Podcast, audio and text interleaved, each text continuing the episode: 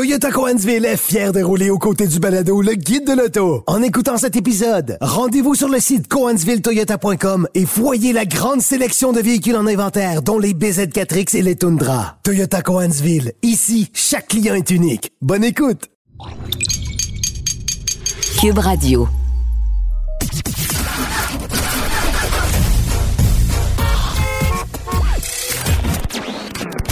Vous l'avez vu? Vous l'avez lu? Maintenant, entendez-le. Avec Antoine Joubert, le guide de l'auto. Cube Radio. Bonjour tout le monde, bienvenue au Guide de l'Auto, édition du 7 octobre 2023. Alors, euh, on va recevoir un peu plus tard dans l'émission Louis-Philippe Dubé, collègue du Guide de l'Auto, euh, qui arrive d'un événement Porsche qui s'appelle le Ren Sport. Euh, c'est un événement sensationnel et évidemment, la radio ne permet pas de vous montrer des images de cet événement-là, mais à tout le moins, Louis-Philippe va nous le faire revivre en nous parlant des faits saillants de, cette, de cet événement-là qui est vraiment grandiose et dédié aux amateurs de Porsche. Euh, mais pour commencer, ben euh, quelques actualités et ça commence bien sûr par un départ, euh, un départ soudain de Christian Meunier à la tête de Jeep. Christian Meunier, pour ceux qui ont entendu parler de cet homme-là, il a été peut-être un peu plus connu à l'échelle canadienne à partir du moment où il a pris la tête de Nissan Canada. il est demeuré chez Nissan Canada pendant plusieurs années. C'est à lui qu'on doit notamment le changement d'image de la marque euh, au Canada, même en Amérique du Nord, parce qu'il était très impliqué avec les États-Unis, a travaillé également en Australie pour Nissan. Euh, on lui doit aussi l'arrivée de la petite Micra du Nissan Qashqai, des produits qui n'étaient pas destinés à être vendus au Canada, mais euh, M. Meunier s'est quand même obstiné pour nous les amener. Il a eu raison de le faire parce que sont, les deux ont été des véhicules très populaires chez nous. Euh, et euh, il a ensuite quitté la direction de Nissan Canada pour aller euh, diriger Infinity euh, à l'échelle euh, à l'échelle mondiale.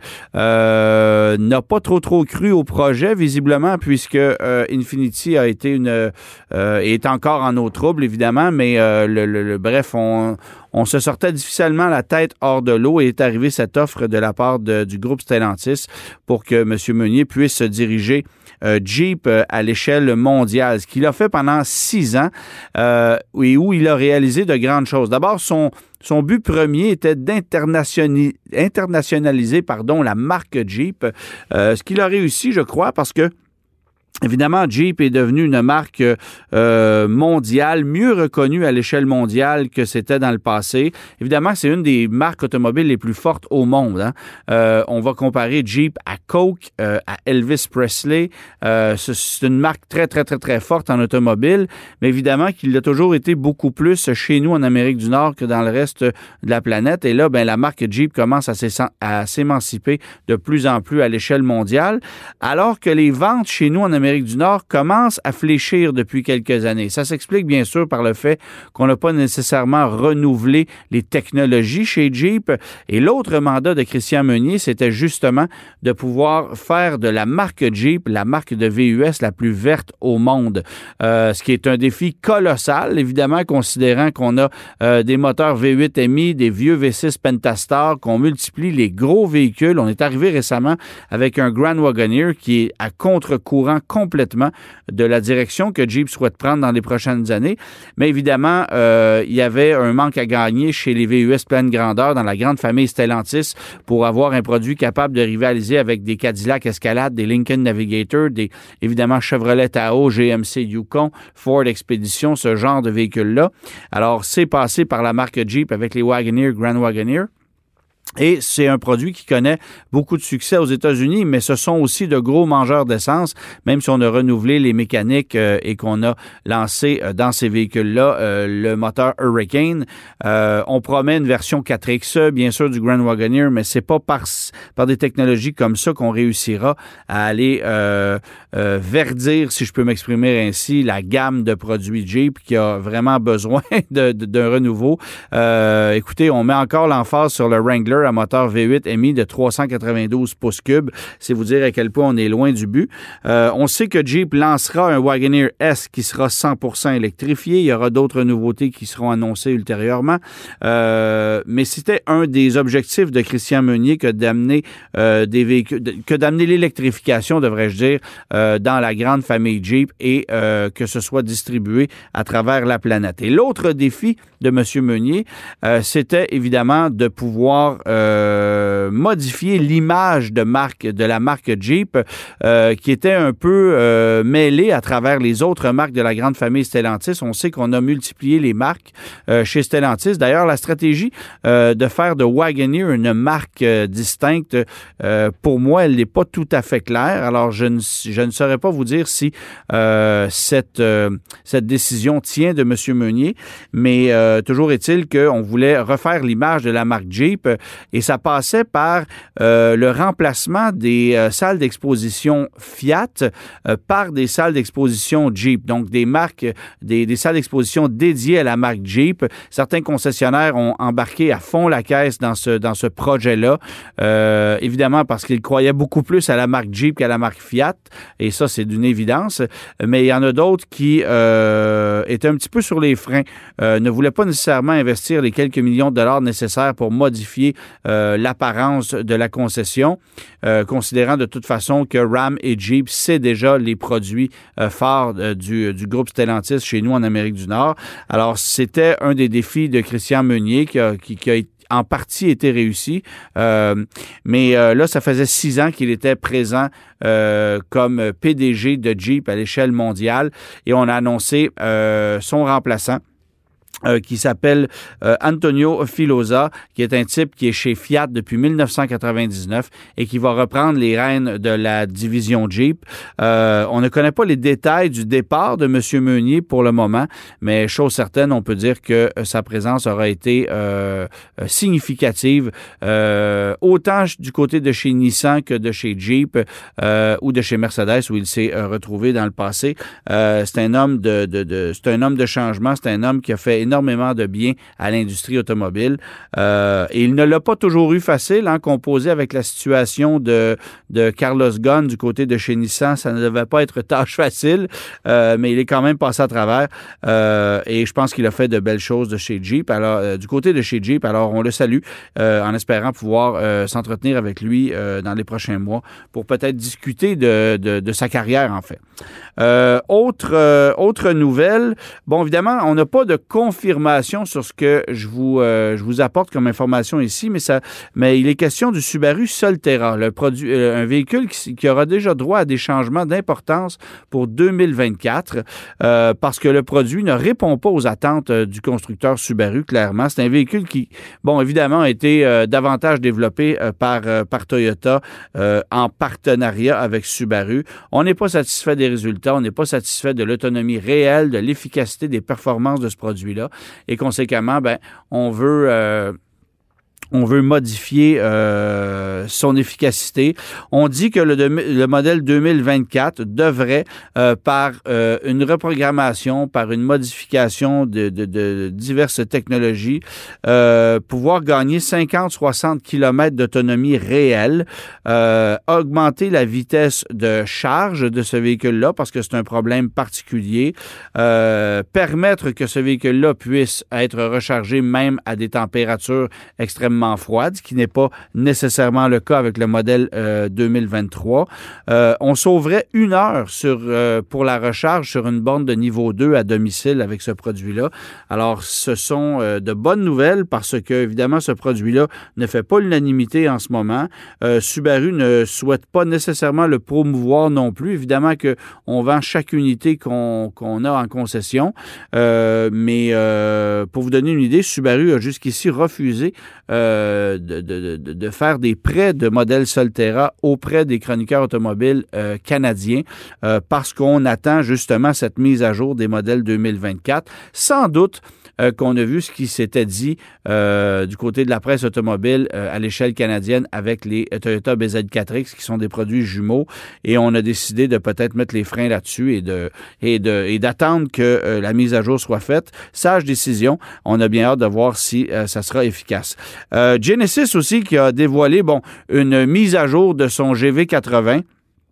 Euh, au moment où on allait annoncer euh, que le constructeur euh, avait jusqu'ici vendu un million de véhicules à travers le monde. Donc, la marque Genesis, qui a été fondée en 2016, a maintenant un million de véhicules vendus à son actif. Et de ce nombre, 170 000 sont des VUS GV80, qui est le plus gros VUS de la famille Genesis, évidemment. Euh, bon, faut dire que chez Genesis, on a d'abord mis l'emphase sur les voitures pour ensuite arriver avec des VUS. Euh, mais 170 000 copies du GV80 avec comme principal marché l'Amérique du Nord, la Chine, surprise, euh, ben c'est beaucoup de véhicules pour un produit qui est euh, fraîchement né et qui a tout à bâtir en matière de réputation.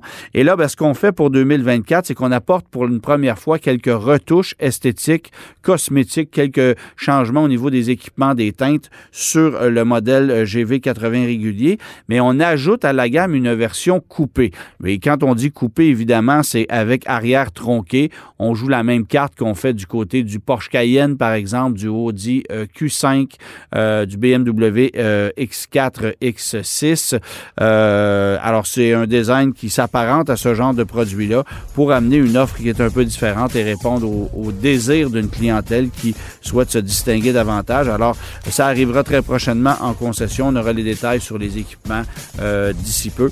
mais il y aura ces deux possibilités désormais pour le GV80, soit une version traditionnelle qui peut accueillir euh, jusqu'à 7 passagers ou une version coupée avec arrière tronquée qui a un design un petit peu plus euh, sportif. Antoine Joubert. Le guide de l'auto. À l'essai cette semaine, euh, deux véhicules euh, franchement différents. J'ai pu mettre d'abord à l'essai le Subaru Forester Sport, modèle de milieu de gamme euh, qui ne change pas. En fait, c'est encore un modèle 2023. Ça sera inchangé pour 2024. On s'attend à des changements beaucoup plus sérieux en 2025. mais le Forester, qui est un produit un peu sous le radar, dont on ne parle que peu, je pense que ce véhicule-là est un peu dans l'ombre de la nouvelle Crosstrek, évidemment, mais aussi de la Subaru Outback. Et c'est un produit qui m'impressionne chaque fois que je le redécouvre, ce que j'ai fait cette semaine. Euh, bon, la version Sport, c'est une version de milieu de gamme. Les prix ont augmenté considérablement parce qu'on est à un peu plus de 39 000 et on est loin d'avoir tous les équipements de la, de la version Premier, par exemple. Euh, mais pour moi, c'est une des plus pertinentes parce que, bon, son look est peut-être un petit peu plus aguichant avec le fait qu'il qu'il ait un caractère plus sportif, esthétiquement, j'entends, puisqu'au niveau de la conduite, ça ne change pas. Euh, mais euh, c'est vraiment un véhicule impressionnant au niveau de la position de conduite, de la visibilité, euh, de la polyvalence de son habitacle. Bien que le volume cargo soit un peu inférieur à certains rivaux, c'est vraiment un véhicule fascinant. moteur 2.5 litres, 182 chevaux, boîte CVT, c'est la seule configuration. Rien d'excitant sur le plan mécanique, mais ça fait du bon boulot. Je vous dirais que la carte cachée de ce moteur-là, ça demeure son couple à bas régime, qui est très intéressant. Dommage qu'on ait abandonné avec cette dernière génération l'offre du moteur turbo compressé qu'on retrouve euh, notamment dans la WRX euh, ou euh, dans l'Outback. Ça aurait été intéressant de pouvoir exploiter le moteur 2,4 litres turbo dans ce, dans ce véhicule-là, mais ça n'est pas offert. et c'est peut-être ce qui fait en sorte qu'il y a une partie de la clientèle qui va se diriger vers, vers l'Outback, justement, parce qu'on peut aller chercher davantage de puissance. on sait que ce moteur-là est peut-être un peu juste sous le capot de l'Outback. Alors, il y a des gens qui vont préférer le moteur turbo. Euh, Forester, c'est un produit euh, qui a aussi cet avantage d'offrir une excellente, euh, un excellent comportement routier en situation hors route ou sur des routes, des chemins dégradés, mais une conduite qui est certainement plus dynamique que la moyenne des autres VUS dans le segment. Super tenue de route, très bonne stabilité, un véhicule qui est pas trop bruyant non plus. On sait que ça n'a jamais été le gros avantage des produits Subaru que d'avoir une insonorisation exceptionnelle, mais dans ce cas-ci, je peux pas vous dire que c'est un élément qui est agaçant. Euh, donc, c'est vraiment un modèle d'équilibre. Et, ce qu'on constate, c'est que euh, ce produit-là ne déprécie que peu sur le marché d'occasion. Il n'y en a pas des masses. Euh, c'est des véhicules dont les coûts d'entretien sont peut-être un petit peu plus élevés que la moyenne des autres VUS compacts japonais. mais n'empêche, le coût de possession à long terme, considérant la faible dépréciation, est intéressant. Alors ça, c'est un autre point à la faveur du Subaru Forester. Je pense toutefois qu'il faut demeurer euh, prudent dans, dans, dans, son approche, aller vers des versions tout équipé, c'est moins intéressant en ce qui me concerne que euh, version commodité ou une version sport où on a un équilibre en matière d'équipement et où le prix peut demeurer encore un peu raisonnable parce que passer ça, euh, ça vaut peut-être la peine euh, d'aller à l'Outback qui va offrir encore un peu plus de polyvalence. Et je vous avoue que rendu à un certain niveau, l'écart de prix n'est pas si grand que ça entre le Forester et l'Outback, d'où la raison pour laquelle Subaru vend pratiquement 50% plus d'Outback que de Subaru euh, Forester. Et l'autre produit que j'ai pu conduire, c'est le Chevrolet Colorado dans sa version Trail Boss version qui est évidemment conçue pour euh, qui, qui, cible en fait la conduite hors route, mais euh, qui est un peu euh, dénudé au niveau de l'équipement. D'ailleurs, la finition à l'intérieur est très primaire, c'est très plastique, ça fait bon marché. ça ne rend pas évidemment honneur à Chevrolet à ce niveau-là parce que faut monter en gamme pour aller chercher une finition qui est un peu intéressante. Et dans le cas de cette version Trail ben on a à peine l'impression d'avoir un peu plus que dans une version Work Truck qui est conçue évidemment comme une camionnette utilitaire pur et. Euh, bon, évidemment, la version Trail Boss, c'est euh, rehaussé au niveau des suspensions, pneus plus agressifs, euh, une camionnette qui est conçue pour la conduite hors route et qui offre un, équipement décent, mais sans que ce soit vraiment exceptionnel. et évidemment, ben, on a retravaillé le châssis de ce camion-là pour la nouvelle génération.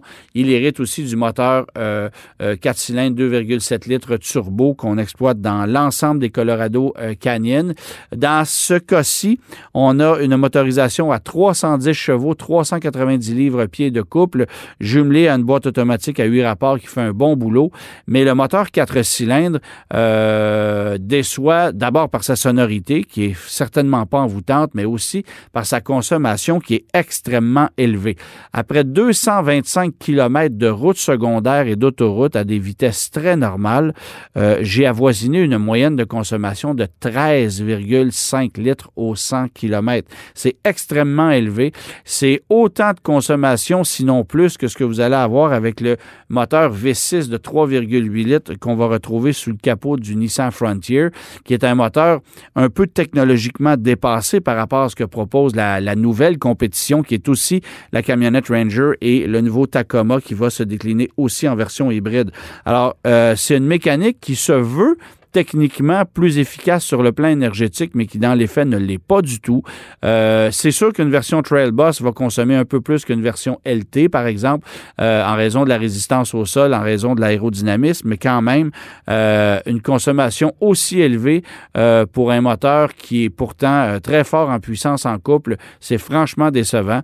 On l'a constaté aussi parce que c'est un moteur qu'on emprunte bien sûr au, au Chevrolet Silverado, pardon. Euh, alors, on l'a constaté euh, à ce niveau-là euh, que c'était une mécanique qui était passablement gourmande. mais moi, la conclusion que j'en ai tirée, c'est que cette mécanique-là consomme autant dans un Colorado sur route que ce qu'un moteur 6,2 litres va faire sur autoroute dans un Sierra Denali, par exemple. Alors, ça a qu'un bon sens. Et je trouve que Chevrolet a complètement, euh, l'a complètement échappé à ce niveau-là. C'est dommage qu'on se retrouve avec une nouvelle mécanique qui risque d'être là encore très longtemps, euh, mais qu'on ne puisse avoir un meilleur rendement énergétique. Et je pense que ça va faire en sorte que plusieurs consommateurs vont finalement euh, se rediriger vers la camionnette Ranger ou la nouvelle Toyota Tacoma parce que justement, on a ce souci de vouloir avoir une mécanique qui est peut-être un peu plus à jour au niveau du rendement euh, énergétique. Laissez faire votre clignotant. Entrez directement dans le guide de l'auto. Cube Radio. J'ai eu la chance au cours de ma carrière d'assister à des événements automobiles sensationnels. Je pense que notre invité de cette semaine, que vous connaissez bien, Louis-Philippe Dubé, euh, en a vécu un, euh, quoi, la semaine passée, euh, mon cher LP? Oui, le week-end dernier, ben oui, je viens de, je viens de revenir. Il vient de revenir. Bon, euh, on, va, euh, on va revenir sur cet événement-là, qui est l'événement du Ren Sport, qui est un, est un, un gros rassemblement qui a lieu aux États-Unis pour les amateurs de performance et de course automobile dédié à la marque Porsche. Ouais. Commençons par la description générale de l'événement. Ben écoute, euh, si je te décrirais, si je peux te décrire ça comme une espèce de gros un gros orgie de courses, d'exposition, Ouais. euh, de ça sent le gaz. C'est sur la piste de Laguna Seca, euh, euh, par exemple, là, en Californie, dans près de la pas, ville de qui est pas un Monterey. circuit Ouais. banal en plus? Non, qui est, qui est quand même qui est quand même renommé là, puis quand même très apprécié des professionnels de la course automobile. Ouais. Un beau circuit, c'est ensoleillé. On a eu un peu de pluie, là, je reviendrai à ça quand que j'étais sur la piste d'ailleurs.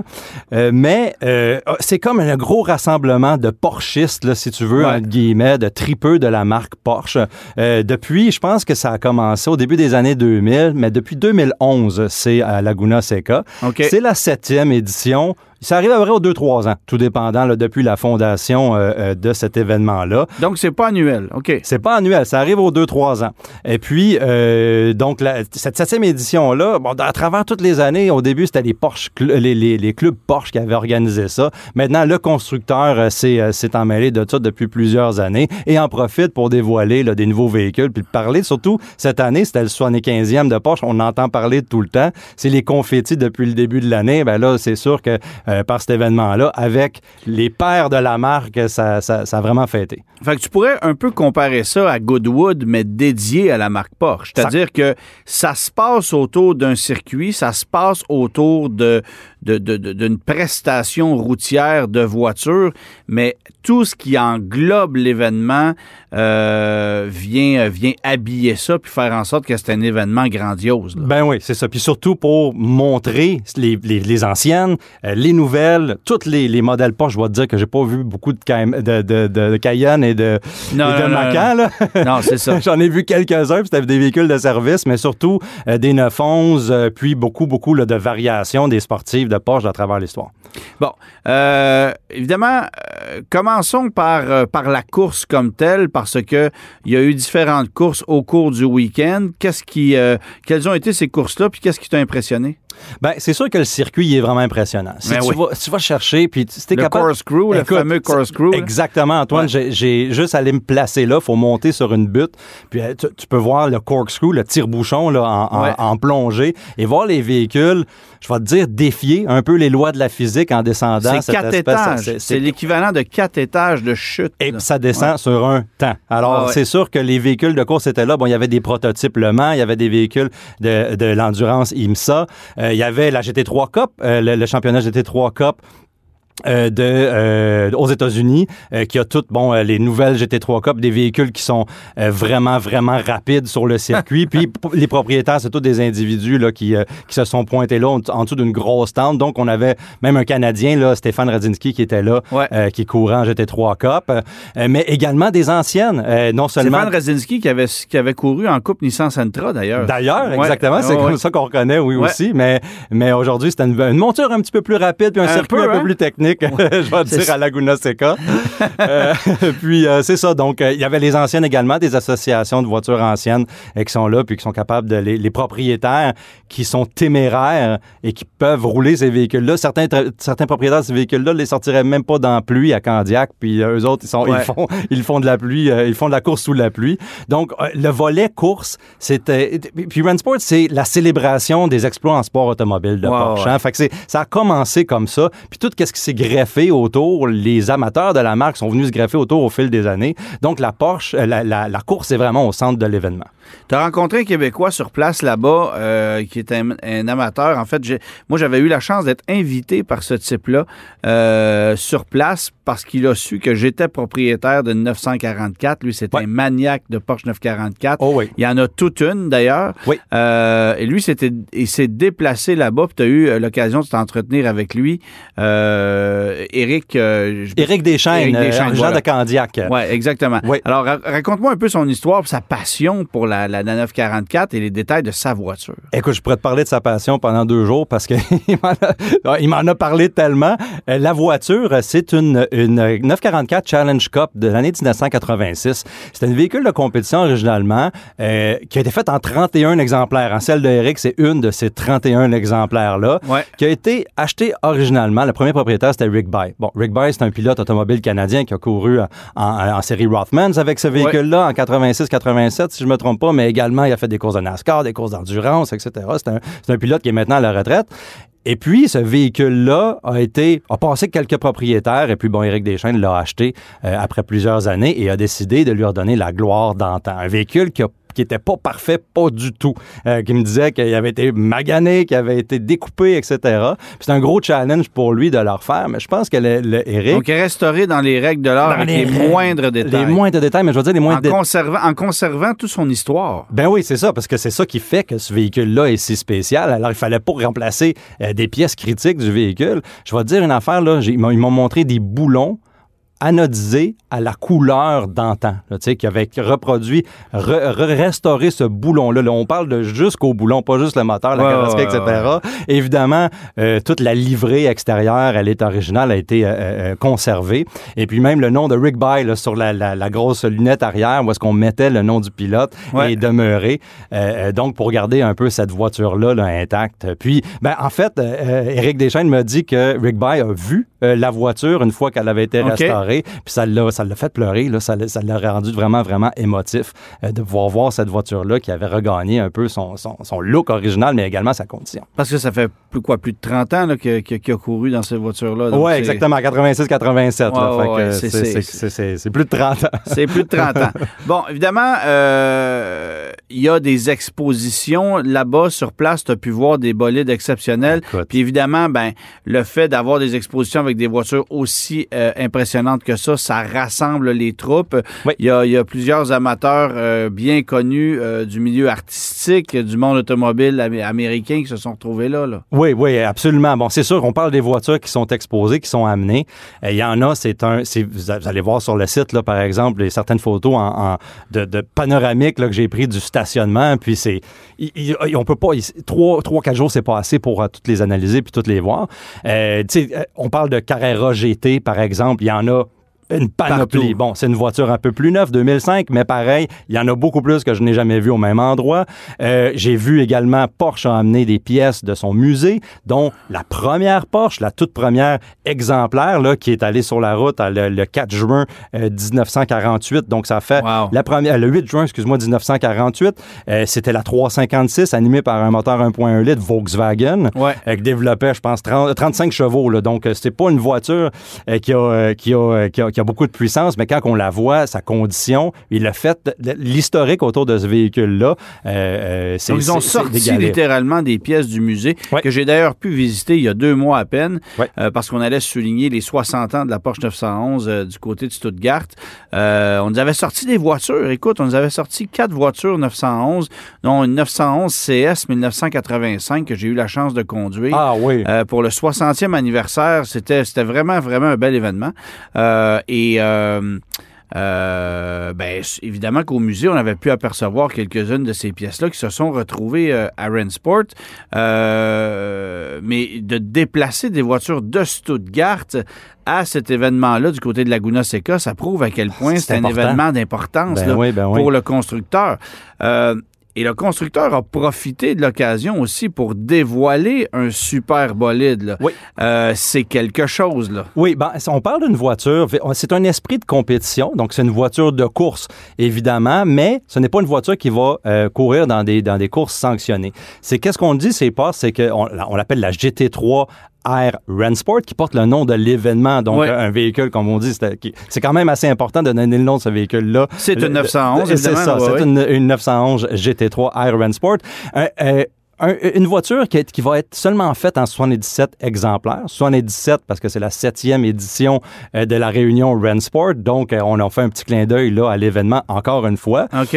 Euh, un, vé- un véhicule de course qui, bon, évidemment, la carrosserie est entièrement faite en fibre de carbone. On a un arceau de sécurité à l'intérieur. On a un 4.2 litres. C'est normalement, c'est le 4 litres de la GT3 R, mais qu'on a euh, changé les pistons, les Ouais. bielles, etc. pour aller euh, Changer l'alésage, ouais. Ben oui, exactement. Puis euh, euh, un véhicule qui roule euh, au carburant synthétique de Porsche, qui est capable de rouler au, au carburant Ah, ça, synthétique. c'est fascinant. C'est fascinant. E25 euh, avec 25% d'éthanol, mais qui peut également rouler à, à d'autres carburants parce que ce, vé- ce- ce carburant-là n'est pas nécessairement disponible pour tout le monde là, dans toutes les pistes ou tous les propriétaires Non, qui vont non, avoir ce véhicule-là. On en demande comme prix 1 400 000 canadiens. Et ça doit déjà se revendre au double. Ah, on, on sait pas. Là, quand j'ai demandé à Porsche, je dis, sont toutes vendues? Tu sais, nous autres, on, on s'en ouais. demande tout le temps cette question-là. Ben, sont sûrement toutes vendues. Non, non, non, non. Les applications commencent. On va choisir qui va pouvoir avoir ce véhicule-là. Ça va sûrement être des, des gens qui ont un garage qui déborde de Porsche. Ils vont être sélectionnés pour être capables de, Ouais. de mettre la main sur ce véhicule-là puis faire de la piste le week-end avec une, une voiture de ce calibre-là. Là, ça, ça, ça- je pense que ça va être quelque chose si on est capable d'en croiser une euh, par chez nous. Bon, évidemment, euh, 77 exemplaires, euh, c'est une voiture d'exception, mais ce, ce n'est pas encore le prochain supercar de la marque Porsche. Non. Et ça, on vous a pas donné de détails non plus. On n'a pas beaucoup de détails. Non. Mais on sait que ça va être dévoilé prochainement. J'imagine que oui. Euh, c'est sûr que qu'est-ce qu'on a vu là dans les, dans les toutes nouvelles, euh, la Mission X, le concept Ouais. Mission X. On a vu également la GT4 e-Performance, là, qui, ressemble à un Cayman, mais qui est, est complètement électrique, Ouais. qui a roulé sur la piste d'ailleurs. Ouais.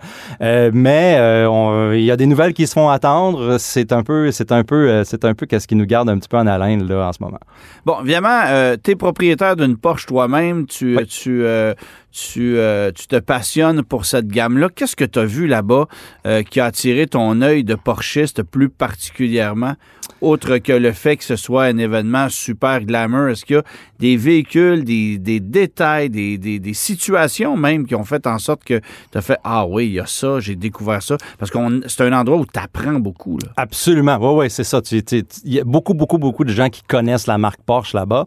Euh, pour répondre à ta question, je vais te dire que j'ai pas beaucoup de vues de 996 Turbo euh, de, de l'année 2002. Ouais. Ce qui est, Qui est ta voiture, ouais. Oui, qui est, qui est ma voiture. Mais en- en même- euh, d'une part, peut-être décevant parce que je l'aime ce modèle-là, mais d'un autre côté, il n'y en a pas beaucoup. Fait que tant mieux, on va la garder. Ouais, c'est ça. et puis, et puis, euh, mais j'ai vu, par exemple, je vais dire, de, de, de ce modèle-là, des déclinaisons X50 de la 996 Turbo, qui est comme, bon, une, une version qui est un petit peu plus rapide, qui est un petit peu plus euh, performante, euh, les GT2 de, de cette, de, de cette Ouais. génération-là, qui était à propulsion, en fait. Dans- donc, la mienne, elle est, elle est, elle est à, à quatre roues motrices. Euh, j'ai également eu une occasion euh, qui ne se reproduira pas de conduire en tant que pass- de- d'être en tant que passager avec Mark Webber, euh, l'ancien pilote de Ben Formule oui, 1. j'ai vu les photos.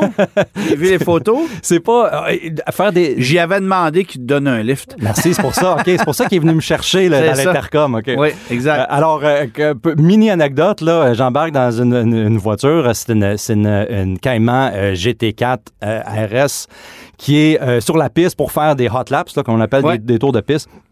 Et puis, il y, a- il y a un pilote dedans, mais là, le pilote se fait taper sur l'épaule, et puis... Il s'en va. Moi, je suis encore dans le, dans le côté passager. Euh, et je vois euh, Mark Webber rentrer dans le véhicule. Il y a un petit veston, un mouchoir qui sort de la poche, des, des souliers qui sont clairement pas faits pour la course automobile. Il dit Ouais. Hey, excuse-moi, je suis en retard.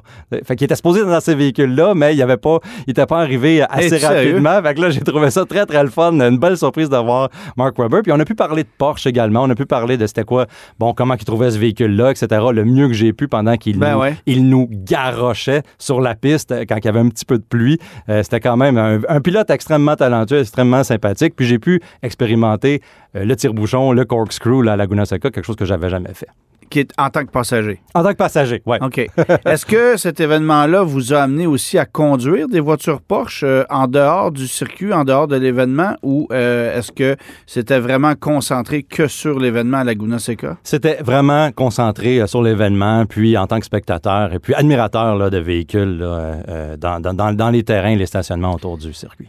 Tu as, eu la chance un peu plus tôt cette année, mon, mon chanceux, euh, d'aller conduire la 911 Dakar. Oui, qui, oui. Pour moi, est une, est une Porsche euh, vraiment, vraiment euh, exceptionnelle. Oui. Euh, Décris-moi un peu l'événement que tu es allé vivre euh, euh, en plein désert pour Oui. aller essayer ça. Oui, dans le nord du Maroc. Euh, Erachidia, c'était la, la ville qui, qui, euh, qui est dans, en plein milieu du désert, en fait, et Porsche a organisé l'événement pour qu'on puisse tester à, toutes ses capacités, là, au maximum de ses capacités, cette nouvelle euh, 911 Dakar.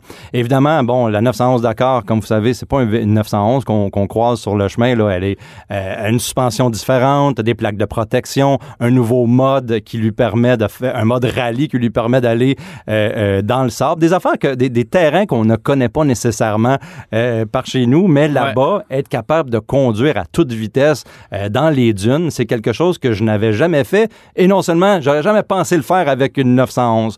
Euh, donc, éno- énormément de puissance.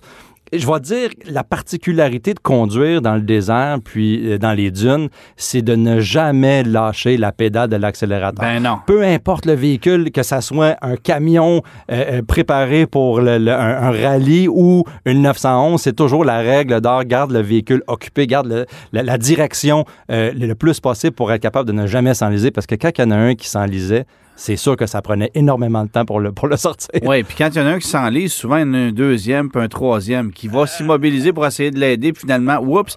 euh, Ouais, ouais, ouais. Évidemment, euh, c'est pas des c'est pas des Land Cruiser des 911 là, ça a beau être un peu plus capable qu'une 911 régulière. Euh, la garde au sol a quand même ses limites. là. Exactement. Une fois que le c'est comme en hiver, hein, Antoine. Une, Ouais. une fois que les limites, tu peux avoir un, un- un Subaru à traction intégrale qui est très performant, mais si la, la neige est compactée en dessous du véhicule, Rien à rien faire. à faire, ça tourne dans le beurre. Bon.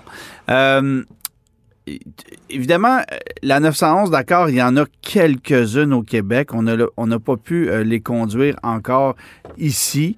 Euh, ce sont des voitures très convoitées. C'est la même chose aussi pour la SC Oui. euh, qui, euh, qui, qui va arriver très prochainement. Il y a beaucoup de versions. La Sport classique qui est offerte, c'est toutes des voitures à plus de 300 000 Mhm. Il y a de la surenchère sur ces bolides-là. Est-ce que tu as senti chez Porsche qu'on voulait de plus en plus se distancer des modèles de grande série pour multiplier ces modèles-là qui sont inaccessibles et où il y a de la surenchère et un marché secondaire qui est, qui, qui est, comment je dirais, difficile à décrire tellement c'est, euh, c'est, inaccessible. Oui, c'est inaccessible par le commun des mortels. Écoute, j'ai pour mon dire que peut-être que Porsche vend tellement d'utilitaires sport, euh, comme le Cayenne puis le Macan. Si on laisse ça pour le commun des mortels, ces véhicules-là, vous avez une- un, écusson Porsche dessus, puis bon, ben c'est des véhicules de grand c'est quand même pas donné. Là. C'est quand même pas donné non plus, mais on va dire relativement. Entre Ouais, 300 000 et 100 000, il y a quand même deux chars de différence du commun de Ouais, mortel. ouais. Euh, puis que oui, c'est mais, mais j'ai l'impression aussi que dernièrement, Porsche est très excité puis veut faire célébrer un peu ce 75e-là. On va, on va dire voguer sur la vague Ouais. euh, de ça. Donc, c'est sûr qu'aller sortir des déclinaisons, qu'on va fouiller un peu dans l'historique, on va fouiller un peu dans le, dans les, euh, dans l'inventaire de pièces, puis on fait un véhicule. Puis, euh, un peu comme tu dis, dans cette classe de véhicules-là, c'est c'est la surenchère. Ça se vend énormément et ça met énormément de presse, ça met énormément de, de- euh, euh, je, vais, dire, de, de, de visibilité aux constructeurs euh, euh, dans, les médias, puis dans les, dans les passionnés qui vont partager tout ça. Fait que c'est sûr qu'il n'y a aucun désavantage à faire ça, euh, surtout s'ils se vendent tous. Ben oui, évidemment. Euh, on le disait un peu plus tôt, c'est une année d'anniversaire, le 75e anniversaire de la marque, le 60e de la 911. Oui. Euh, et c'est une année aussi charnière pour Porsche qui va multiplier ses offres en matière de véhicules électrifiés. Oui. Euh, est-ce qu'on t'a parlé de ce passage à l'électrification obligée chez Porsche qui clairement ne fait pas la- l'affaire de tous les amateurs de la marque, c'est évident. C'est sûr, oui. Puis, euh, je vais te dire qu'au Run Sport, ça sentait le gaz de course. Il n'y avait Ouais. pas beaucoup de chargeurs, pas beaucoup de bornes de, de- de- de bornes de recharge Ouais. et pas beaucoup de Taycan. On va dire, ben, le véhicule est quand même neuf. Là, ça devient, Ouais. c'est pas cet esprit-là qu'on recherche à aller euh, exposer notre, notre, notre Taycan toute neuve. Euh, par contre, bon, justement, il y avait les véhicules de l'usine qui étaient étaient là les prototypes. Euh, j'ai eu l'occasion de m'entretenir justement avec quelqu'un qui était complètement pas, tu sais, pas, je vais nous dire un peu qu'est-ce que, qu'est-ce qui, que, où est-ce qu'on s'en va, puis etc. Puis on y ouais. tient. Mais je voulais parler avec quelqu'un passionné qui avait quand même un, un certain profil, Patrick Dempsey, que j'ai, Oui. j'ai, j'ai, euh, j'ai, euh, j'ai mentionné en début, en début de, l'entrevue, euh, qui, est, euh, qui est l'acteur principal dans Grey's Anatomy. Euh, puis je lui ai demandé, je dis, toi, qu'est-ce que tu penses de ça? Euh, que l'électrification, est-ce que tu penses que des, des événements comme ça, ça va se reproduire, ça va continuer à se produire? Parce qu'on s'entend que pas de son, euh, pas, de, pas, de, pas de transmission de manuel, pas de boîte séquentielle, pas de senteur. Il n'y a pas beaucoup de sens qui sont stimulés dans une exposition de voitures électriques, euh, euh, de course aussi. Et puis, lui, qu'est-ce qu'il m'a répondu? C'est qu'il dit, c'est sûr qu'il n'y a pas il, va falloir que la technologie, il va falloir laisser la technologie évoluer. Les batteries vont devenir plus légères. Les véhicules, de, par ce fait-là, vont devenir plus dynamiques, plus agréables à conduire. Euh, oh, bon, évidemment, il était avec Porsche, donc il m'a- mentionné les carburants synthétiques peuvent garder certains véhicules historiques sur la Ouais. route sans avoir un impact sur l'environnement. En terminant, il m'a il m'a dit, ben c'est sûr qu'on a toute une responsabilité, mais selon lui, tout ce développement-là passe par la course automobile, passe par la compétition pour être capable de développer ces technologies-là qu'il faut leur donner du temps. Donc, euh, Bon, parce que là, on sait, évidemment, on l'a vu sur les réseaux sociaux, là, c'est officiel pour l'année modèle 2025. Euh, Cayman, Boxster, ça va être du 100% électrique. Euh, il y aura peut-être quelques modèles millésimés 2025 à essence. On n'a pas encore la date exacte de l'arrivée officielle de ces voitures-là, mais Taycan, évidemment, c'est du 100% électrique. Euh, là, évidemment, euh, on s'attend. Ben, le, le Macan arrive en électrique. Mhm. Ça arrivera aussi pour le Cayenne, forcément.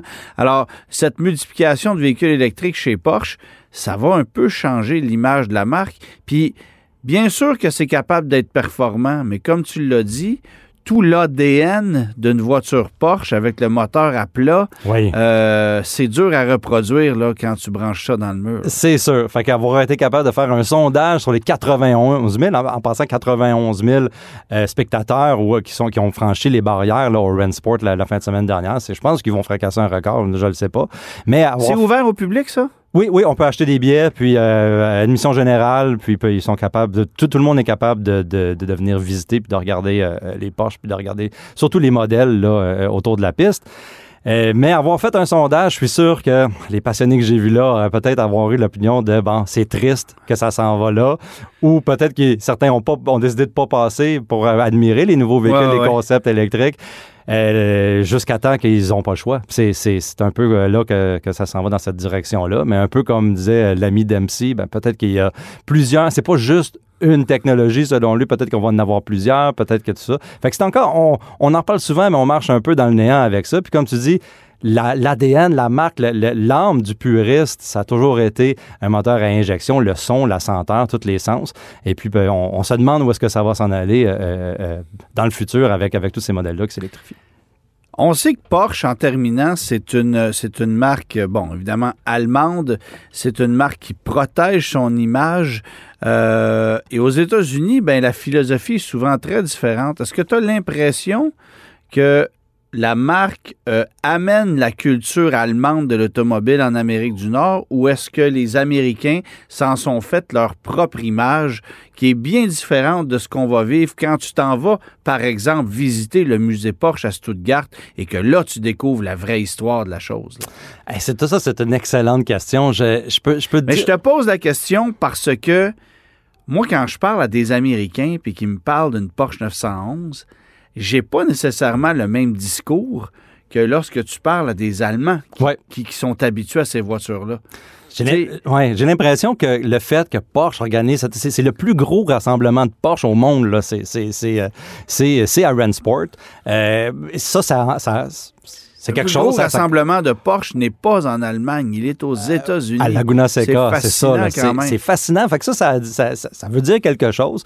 Aussi, bon, euh, euh, la quantité de véhicules qu'il y a, c'est, j'ai- l'impression que c'est un, un- un- les collectionneurs qui sont là, ils ont quelque chose, ils ont un lien. Euh, Les collectionneurs américains, ils ont un lien avec l'Allemagne parce que les véhicules qui étaient là, je veux dire, étaient tellement bien entretenus, tellement, les connaissances des propriétaires étaient tellement profondes que je peux pas penser que euh, c'est des gens qui achètent ça Ah, c'est parce que c'est cher puis ça va vite. Là. C'est, c'est sûr que, que- que les gens là avaient un certain lien avec la marque. Mais c'est pas donc c'est pas principalement que pour du placement. Là. Il, y a tout, il y a un niveau de passion. Je suis sûr que c'est pas... Parce qu'ici, on le vit aussi. Là. Tu vois Ouais. qu'il y a bien des gens qui vont s'acheter des Porsche parce qu'ils savent que c'est une belle déduction fiscale et parce que ça va donner un meilleur rendement que derrière. Ouais. Mais euh, J'ai l'impression que cette classe d'acheteurs-là, ça c'est peut-être une opinion, va, euh, va, va aller vers, vers des véhicules peut-être un petit peu plus extravagants, entre guillemets, qu'une 911. Par exemple, là, euh, des éditions des, des éditions limitées chez Ferrari, des, des véhicules... Ouais, mais en Euh, même temps, des GT3, euh, c'est des, des placements. Là. Oui, oui, exactement. Puis on, Ouais, ouais. on le voit beaucoup. Il y a des gens qui se, qui se procurent des GT3, mais qui n'y connaissent pas grand-chose et qui n'ont aucune idée de ce qu'ils ont entre les mains. là. Ouais. Alors, tu sais, il y, a- il y a cet aspect-là. Mais bref, tu as quand même senti qu'il y avait un niveau de passion là-bas aussi élevé, sinon plus, que ce que tu peux vivre ailleurs. Oui, absolument. C'était, vraiment quelque chose que je pourrais comparer avec un, un, un- un rassemblement euh, en Europe de passionnés de Porsche, mais euh, avec euh, peut-être euh, euh, la grandeur, le- le- juste l'étendue de La l'événement, démesure, la oui, oui. démesure qui venait avec euh, l'Amérique, là, qui, a un peu son influence là-dessus. Et on n'a pas confirmé la date du prochain événement encore? Non, j'ai pas vu encore où est-ce que ça va se passer. Ben, ça va se passer à Ouais, ouais, ouais, c'est sûr, mais quand, quelles à- seront à- les dates? À, à quelle date, je sais Juste pas. que mais je le mette dans le te- je te calendrier. conseille d'a- d'aller voir ça. Ça marche. Merci pour ton temps, LP. Puis, euh, ben écoute, euh, on ira faire un tour de 911 après. Ça fait toujours plaisir.